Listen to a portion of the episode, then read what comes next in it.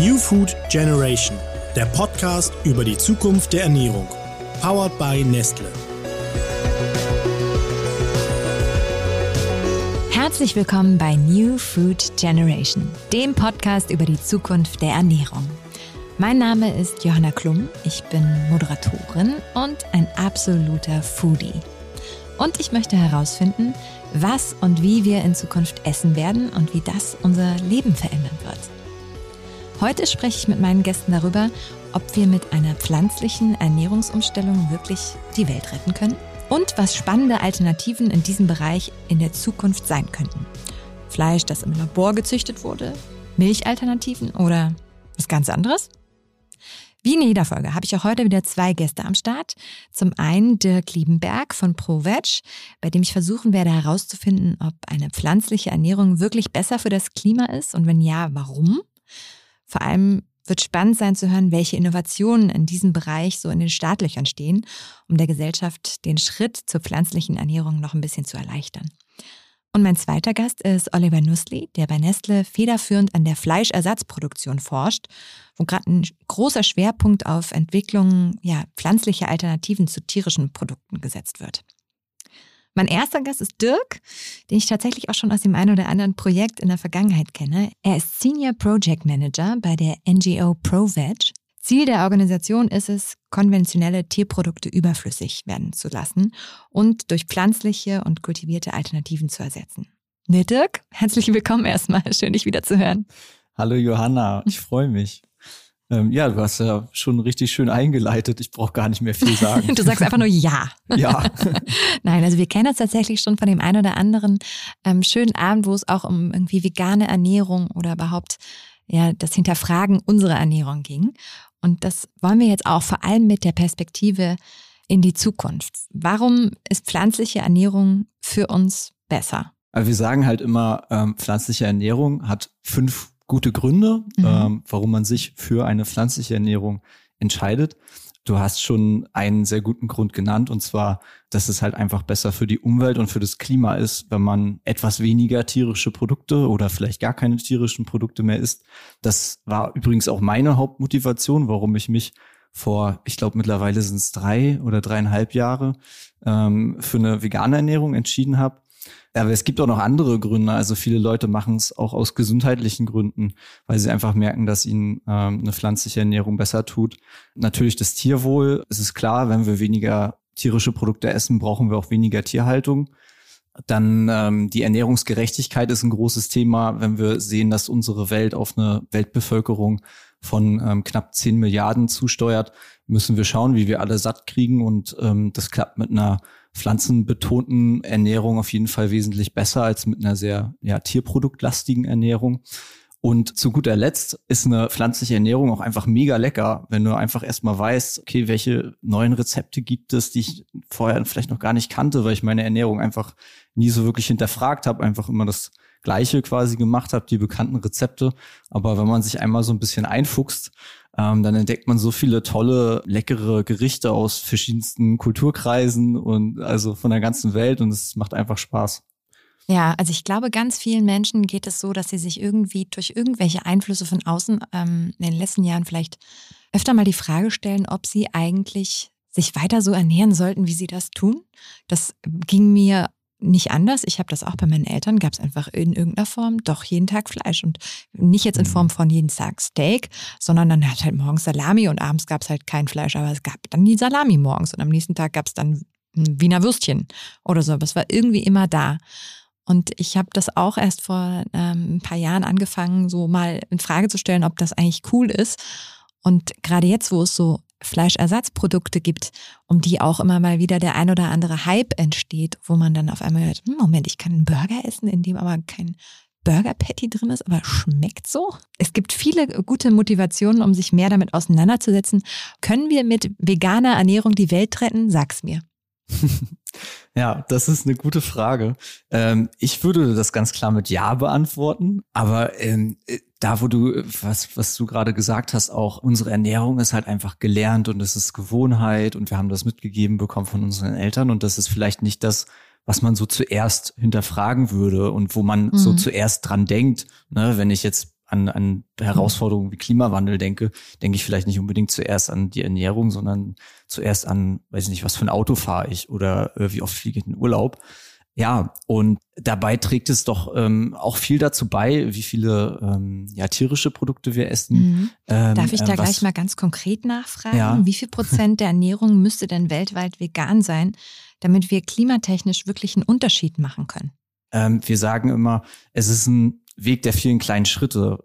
Du kannst keine wirkliche Prozentzahlen nennen. Je mehr, desto besser mhm. äh, letztendlich und desto schneller kriegen wir halt einen, äh, wir halt einen Wandel hinkriegen, desto weniger müssen wir uns irgendwann einschränken. Das ist ja auch das Problem mit dem Klimawandel. Je später wir jetzt was machen, desto mehr müssen wir, müssen, müssen wir die, äh, später mhm. nachsteuern. Das heißt, das heißt, ähm, wie du schon richtig gesagt hast, wir müssen einfach ähm, äh, es hinbekommen, möglichst gutes Angebot zu machen, ne? dass sie, ähm, dass wir Produkte haben, die überall verfügbar sind, die echt lecker sind und die eine echte Alternative darstellen zu ja den gewohnten ähm, Nahrungsmitteln, die wir so haben. Und das soll natürlich auch eine ja, pflanzliche Salami sein oder ein pflanzlicher Käse. Darauf möchte ich ehrlich gesagt auch nicht verzichten. Aber wenn das halt auch ja mit weniger Treibhausgasemissionen, weniger Wasserverbrauch und so weiter verbunden sein kann, dann ist es für mich einfach die sinnvollere Wahl. Wenn, wenn wir so überlegen, einige Produkte ähm, kennen wir schon, hast du auch angesprochen. Äh, warum sind Produkte aus, ja, aus Erbsen zum Beispiel oder Lupinen auch nur der Anfang? Auf welche pflanzlichen Alternativen können wir uns in Zukunft freuen? Und wo ist der Unterschied zu den Ersatzprodukten, die wir jetzt aktuell alle schon bekommen können in den Supermärkten? Wie ist die Perspektive? Ich würde mal kurz so umreißen. Also es, es gab ja wie so eine erste Generation der Ersatzprodukte, äh, die man heute noch so aus den Reformhäusern oder Bioläden kennt und die auch nicht so wirklich äh, das waren, was man jetzt so als Ersatz beschreiben würde, die halt einfach ganz anders sind. Ähm, dann kommt so ein bisschen die zweite Generation, äh, viel mit Soja, oder auf, auf Basis von Weizenproteinen, die dann halt schon, schon besser sind, die Produkte, mhm. ähm, aber teilweise halt ähm, doch noch anders schmecken oder anders in der Textur sind. Und jetzt geht's immer mehr dahin, ähm, ja, wir ähm, ähm, erforschen neue Proteinquellen, ganz verschiedene äh, Pflanzen, also so abgefahrene Sachen wie ähm, Wasserlinsen, das ist so die Entengrütze, die man kennt. Das sind auch proteinreiche Pflanzen, die man ähm, verwenden kann. Moment, so Wasserlinsen sind Entengrütze? Da musst du ja, mich gerade noch mal kurz aufklären. Ja, genau, also das, äh, ne, dieses grüne Zeug, was halt quasi auf dem, ähm, auf dem Teich schwimmt, ja. was die Enten fressen, ja. Wasserlinsen. Okay. Genau. Das ist zum Beispiel was, was ein, was ein sehr gutes Protein liefert, also diese, diese Pflanze. Und was man auch gut mit, ähm, das ist jetzt ähm, halt auch so, so ein Trend oder da geht das hin in der Produktentwicklung, dass verschiedene Proteinsorten, also pflanzliche Proteinsorten kombiniert werden, um die gewünschten äh, Funktionalitäten, also den gewünschten Biss und ja. den und so weiter in den Produkten zu erzeugen. Steigt und, man jetzt in einen Teich und versucht die Wasserlinsen abzukeschern? Oder ist das das Vorbild? Nimmt man da, wie funktioniert es jetzt mal an diesem Beispiel ganz praktisch? Diese äh, Proteine werden natürlich ähm, erforscht. Was haben die für Eigenschaften? Werden äh, auf Labormaßstab äh, erstmal ausprobiert und mit anderen Ko äh, ähm, Proteinsorten kombiniert. Und dann wird das nachher in, in, große, äh, in großen Produktionsanlagen hochskaliert. Und natürlich bei den Wasserlinsen weiß ich jetzt nicht so genau, wie, wie das äh, ähm, am Ende gemacht werden soll, weil die Verfügbarkeit ist, wie du schon sagst, ne, soll man jetzt alle Teiche abkeschern. ähm, aber es ist eine interessante Idee, ja. weil ähm, du gerade bei diesen Sachen wie Wasserlinsen oder zum Beispiel auch Algen, ne, Protein aus Algen, mhm. ähm, kommst du nicht in diese Konkurrenz mit anderen Feldfrüchten, weil du kannst einfach die Wasseroberfläche nutzen, weil Landverbrauch ist halt auch so ein. Quasi, du ähm, nimmst niemandem was weg. Genau, ja. ist halt auch mhm. so ein, so, ein, so ein interessantes Thema. Ähm, da kommen wir auch an unsere Grenzen weltweit. Ja, die Ressourcen sind, sind endlich und ähm, das bedeutet, wir müssen bewusster umgehen mit dem, was wir haben, ne? Und was entsteht mhm. bei uns. Ähm, ich bin ja, ich habe es, glaube ich, mal hier sogar falsch gesagt, ich bin nicht Flexitarier, ich bin Pesketarier. Also das heißt, ich esse ähm, eigentlich kein Fleisch. Ich habe im letzten Jahr einmal Fleisch gegessen bei der Weihnachtsgans. Die macht mein Papa immer und da habe ich dann einmal ähm, nostalgisch noch mitgegessen und sonst esse ich ab und zu äh, Fisch.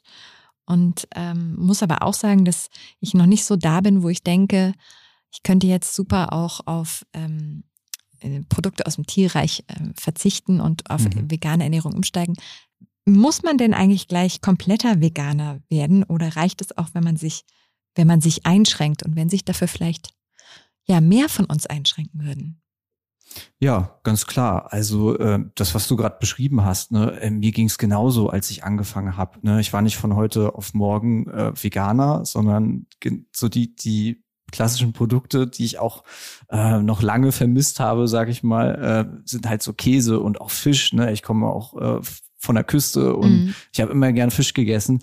Nein, also äh, wir, wir wollen überhaupt nicht irgendwie, dass alle von heute auf morgen ähm, überhaupt keine tierischen Produkte mehr essen und alle Veganer werden. Das ist sowieso unrealistisch. Aber wenn sich alle einfach ein bisschen mehr äh, bewusst ernähren und ähm, häufiger komplett pflanzenbasiert essen, dann, dann ist schon viel gewonnen. Dann können wir gemeinsam auf jeden Fall unseren, unseren CO2-Fußabdruck und den Landverbrauch und Wasserverbrauch reduzieren. Und dafür muss es halt auch einfach sein, ne? wie du mhm. sagst. Ähm, viele haben zu Hause ähm, so viel zu tun und auch mit der Arbeit viel Stress. Und dann möchte ich halt auch gerne, ne, warum gibt's kein pflanzliches Fischfilet? was ich mir dann halt äh, brate oder so. Ne? Ja. Da müssen wir halt noch hinkommen. Und das sind dann vielleicht die, das sind vielleicht die nächste Generation der Fleischalternativen. Gerade gibt's ja schon so viele Fischstäbchen, die es äh, auch in veganer Qualität gibt, aber so ein Fischfilet, das gibt's zum Beispiel noch nicht. Und da kommen dann vielleicht so neue Technologien, so Biotechnologie ins Spiel oder ähm, halt auch, was du schon äh, in der Einleitung angeteasert hast, das ähm, Fleisch aus dem Bioreaktor, das ja kultivierte Fleisch, es hat verschiedene Namen, ähm, aber das ist halt auch spannend. Also kultiviertes Fleisch, da meinst du in, in vitro Fleisch, ne? So nennt man es, glaube ich, auch, richtig? Genau, also außerhalb des Tieres, ja, gezüchtetes Fleisch, was da quasi in so großen Tanks, das kann man sich vorstellen wie in einer Brauerei, wird in einem Nährmedium das Fleisch halt ähm, heranwachsen gelassen ähm, und man braucht dafür nicht mehr die Tiere. Man braucht ja schon noch sozusagen Teile von Tieren, um, um das machen zu können, richtig? Man braucht Gewebe, man braucht Stammzellen, denn genau. außerhalb eines lebenden Organismus kann man nur Gewebe züchten, wenn man Stammzellen hat, richtig? Richtig. Ich glaube, der aktuelle Stand ist auch tatsächlich so, dass du immer noch diese ähm, Biopsien äh, bei den Tieren machen musst, um halt diese Stammzellen zu bekommen. Mhm. Also ähm, da wird dann halt ein kleiner Teil von, von Gewebe entnommen und diese Zellen werden dann halt millionenfach vervielfältigt. Mhm. Das heißt, ich glaube, ähm, du kannst von, von äh, der Biopsie eines Rindes irgendwie 10.000 Tonnen Fleisch oder so äh, oder Kilo Fleisch, weiß mhm. jetzt gerade nicht die Mengenverhältnisse, das ändert sich auch ständig, weil auch dran geforscht wird, diese ja. Stammzellen quasi äh, unendlich reproduzierbar zu machen, dass man quasi nur noch einmal die Stammzellen entnehmen muss und dann kannst du immer weiter die neuen Zellen quasi züchten, woraus dann nachher Muskeln und also so Steaks oder sowas werden können. Es ist nicht vegan, aber es leistet einen wertvollen Beitrag, diese Produkte anzubieten, die nach wie vor ja gefragt sind, kein, keine Frage, ohne halt diese Tierhaltung dabei zu haben, weil ja. die Tierhaltung ist halt der Faktor, der halt so viele Ressourcen verbraucht und ich glaube 13 Prozent, wenn ich es jetzt richtig im Kopf habe, der globalen Treibhausgasemissionen fallen auf die Tierhaltung zurück. Das ist halt schon enorm. Wenn wir das sparen können, dann haben wir wirklich schon einen großen Schritt gemacht.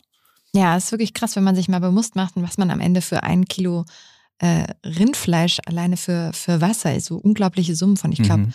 15.500 Liter oder so. Da ist natürlich dann auch ähm, alles Mögliche dabei. Aber ähm, am Ende für, für, für ein Kilo Rindfleisch, das ist doch total absurd. Ja, ja, Rindfleisch ist immer das äh, Klassikerbeispiel. Ja. Das ist ja wirklich äh, so viel, ja, oder 70 Kilogramm CO2 äh, für ein Kilo Rindfleisch. Und im Vergleich dazu hast du halt ja zwei zwei Kilo bei einem pflanzlichen Produkt ähm, zum Beispiel. Also äh, das sind schon Welten, die dazwischen liegen. Also es kommt natürlich immer darauf an, was man mit was vergleicht. Bei Milch ist es ein bisschen anders, aber generell kann man sagen, ähm, die pflanzlichen Alternativen schneiden da schon bedeutend besser ab, um wirklich große Faktoren teilweise. Ja, kann man sich auf jeden Fall nochmal durch den Kopf gehen lassen, wenn man überlegt, zu, welcher, zu welchem Patty greife ich jetzt zum Beispiel. Genau, genau. Ähm, ich würde dich jetzt bitten, gar nicht nachzudenken, sondern einfach ganz schnell zu antworten, wenn ich eine Runde Fastfood mit dir spiele und dir Fragen stelle. Du kriegst eigentlich sowieso immer zwei Antwortmöglichkeiten, deswegen ist es auch relativ leicht. Bist du bereit? Na klar. Sehr gut. Also, Pizza mit oder ohne Ananas? Ohne. Herzhaft oder süß? Herzhaft. Nahrungsergänzungsmittel, ja oder nein? Ja. Hafer oder Erbsenmilch? Erbsenmilch. Selbst kochen oder Essen bestellen? Selbst kochen. Genussmensch oder Essen mehr so Mittel zum Zweck? Genussmensch. Kaffee oder Tee? Kaffee. Was darf bei dir im Kühlschrank nie fehlen? Ich habe immer Senf da. Ich liebe Senf. ich habe eigentlich auch fast immer Senf da. Und wenn nicht, bin ich echt stinkig, weil in meine Salatsauce kommt nämlich immer Senf. Dirk, äh, sehr viel ähm, Input hast du uns schon gegeben. Ich würde von dir gerne noch mal ein bisschen konkret wissen, ähm, welche Innovationen, welche Produkte halten für uns so das bahnbrechendste bereit? In welchen siehst du das größte Potenzial für die Zukunft, wenn es um hm. Ersatzprodukte geht? Also, ich bin, wie du ja schon gemerkt hast, super hyped, was Fisch angeht. Mhm. Also, wenn wir da was bekommen und ich kenne Startups, die arbeiten daran, so ein, so ein richtiges Fischfilet hinzubekommen, ja, wie man das kennt.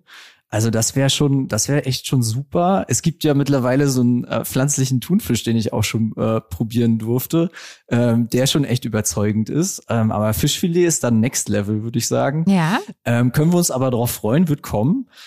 Dann Ei, also Ei ist halt auch echt immer noch voll die Herausforderung. Ei für ähm, Rührei, für Omelette, für ähm, als Backzutat. Da ist, da gibt's noch nicht so das hundertprozentig überzeugende. Die Bindung ist oft, oft noch nicht gut genug, wenn man, mhm. gerade wenn man so Kuchenboden machen will oder so. Da wird bestimmt auch noch einiges passieren. Ähm, auch so flüssige Ei-Alternativen, die du ganz intuitiv nutzen kannst. Da wird viel ähm, dran gemacht, gerade in den USA oder in Großbritannien. Und Käse. Käse nach wie vor, Dauerbrenner. Ähm, Käse ist immer eine Baustelle, ja, oder? Seit fünf ja. Jahren könntest du Umfragen machen oder noch länger.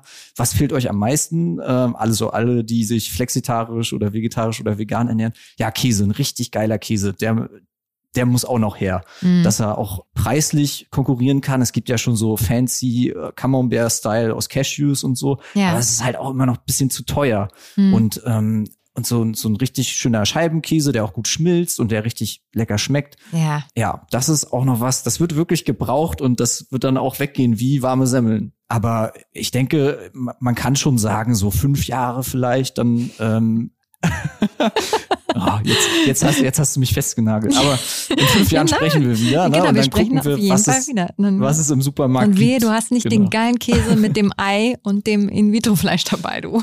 Doch, auf jeden Fall. Doch, in fünf Jahren, Johanna, sprechen wir wieder, dann habe ich das alles dabei. Okay, das finde ich super. Aber wir sprechen auch vorher nochmal wieder, nämlich gleich. Allerdings würde ich jetzt gerade zum Thema Produktinnovation, das ist nämlich ein perfektes Stichwort, mal den, den Oliver ähm, an Bord holen.